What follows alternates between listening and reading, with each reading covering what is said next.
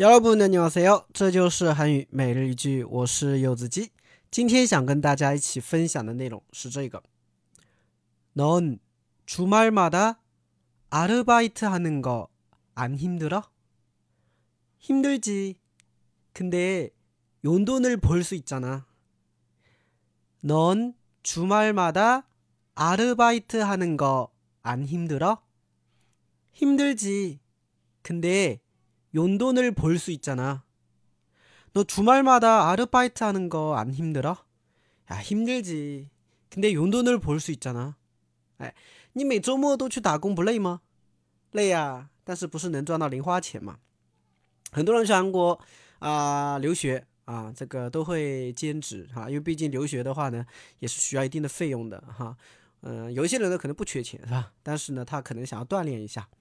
对吧？特别是啊，去去打工能够锻炼你的口语是吧？所以很多人呢就会去，是吧？那你朋友看到了呢，就会问你了，哇，你每个周末对吧，休息天都要去打工，你不累吗？안힘들 어？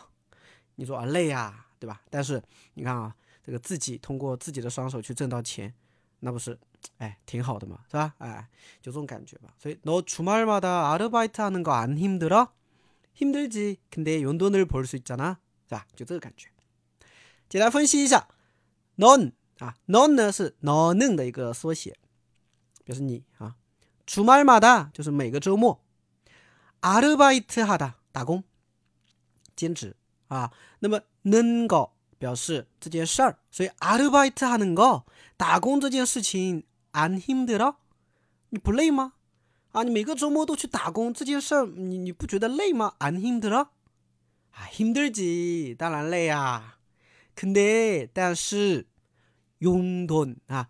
用돈就是零零用钱、零花钱，用돈啊，零用钱、零花钱，벌 다， 它是赚钱的意思，所以用돈을벌수있잖 아， 벌수있 다， 可以赚到零花钱，对吧？잖 아， 表示不是什么什么嘛，啊，不是可以赚到零花钱嘛，是不是？哎，这个感觉，那所以连起来整个句子，넌주말마다아르바이트하는거안힘들 어？ 힘들지 근데 요 눈을 볼 수 있잖아. 조선간주. 네, 저희 다시 회를 마.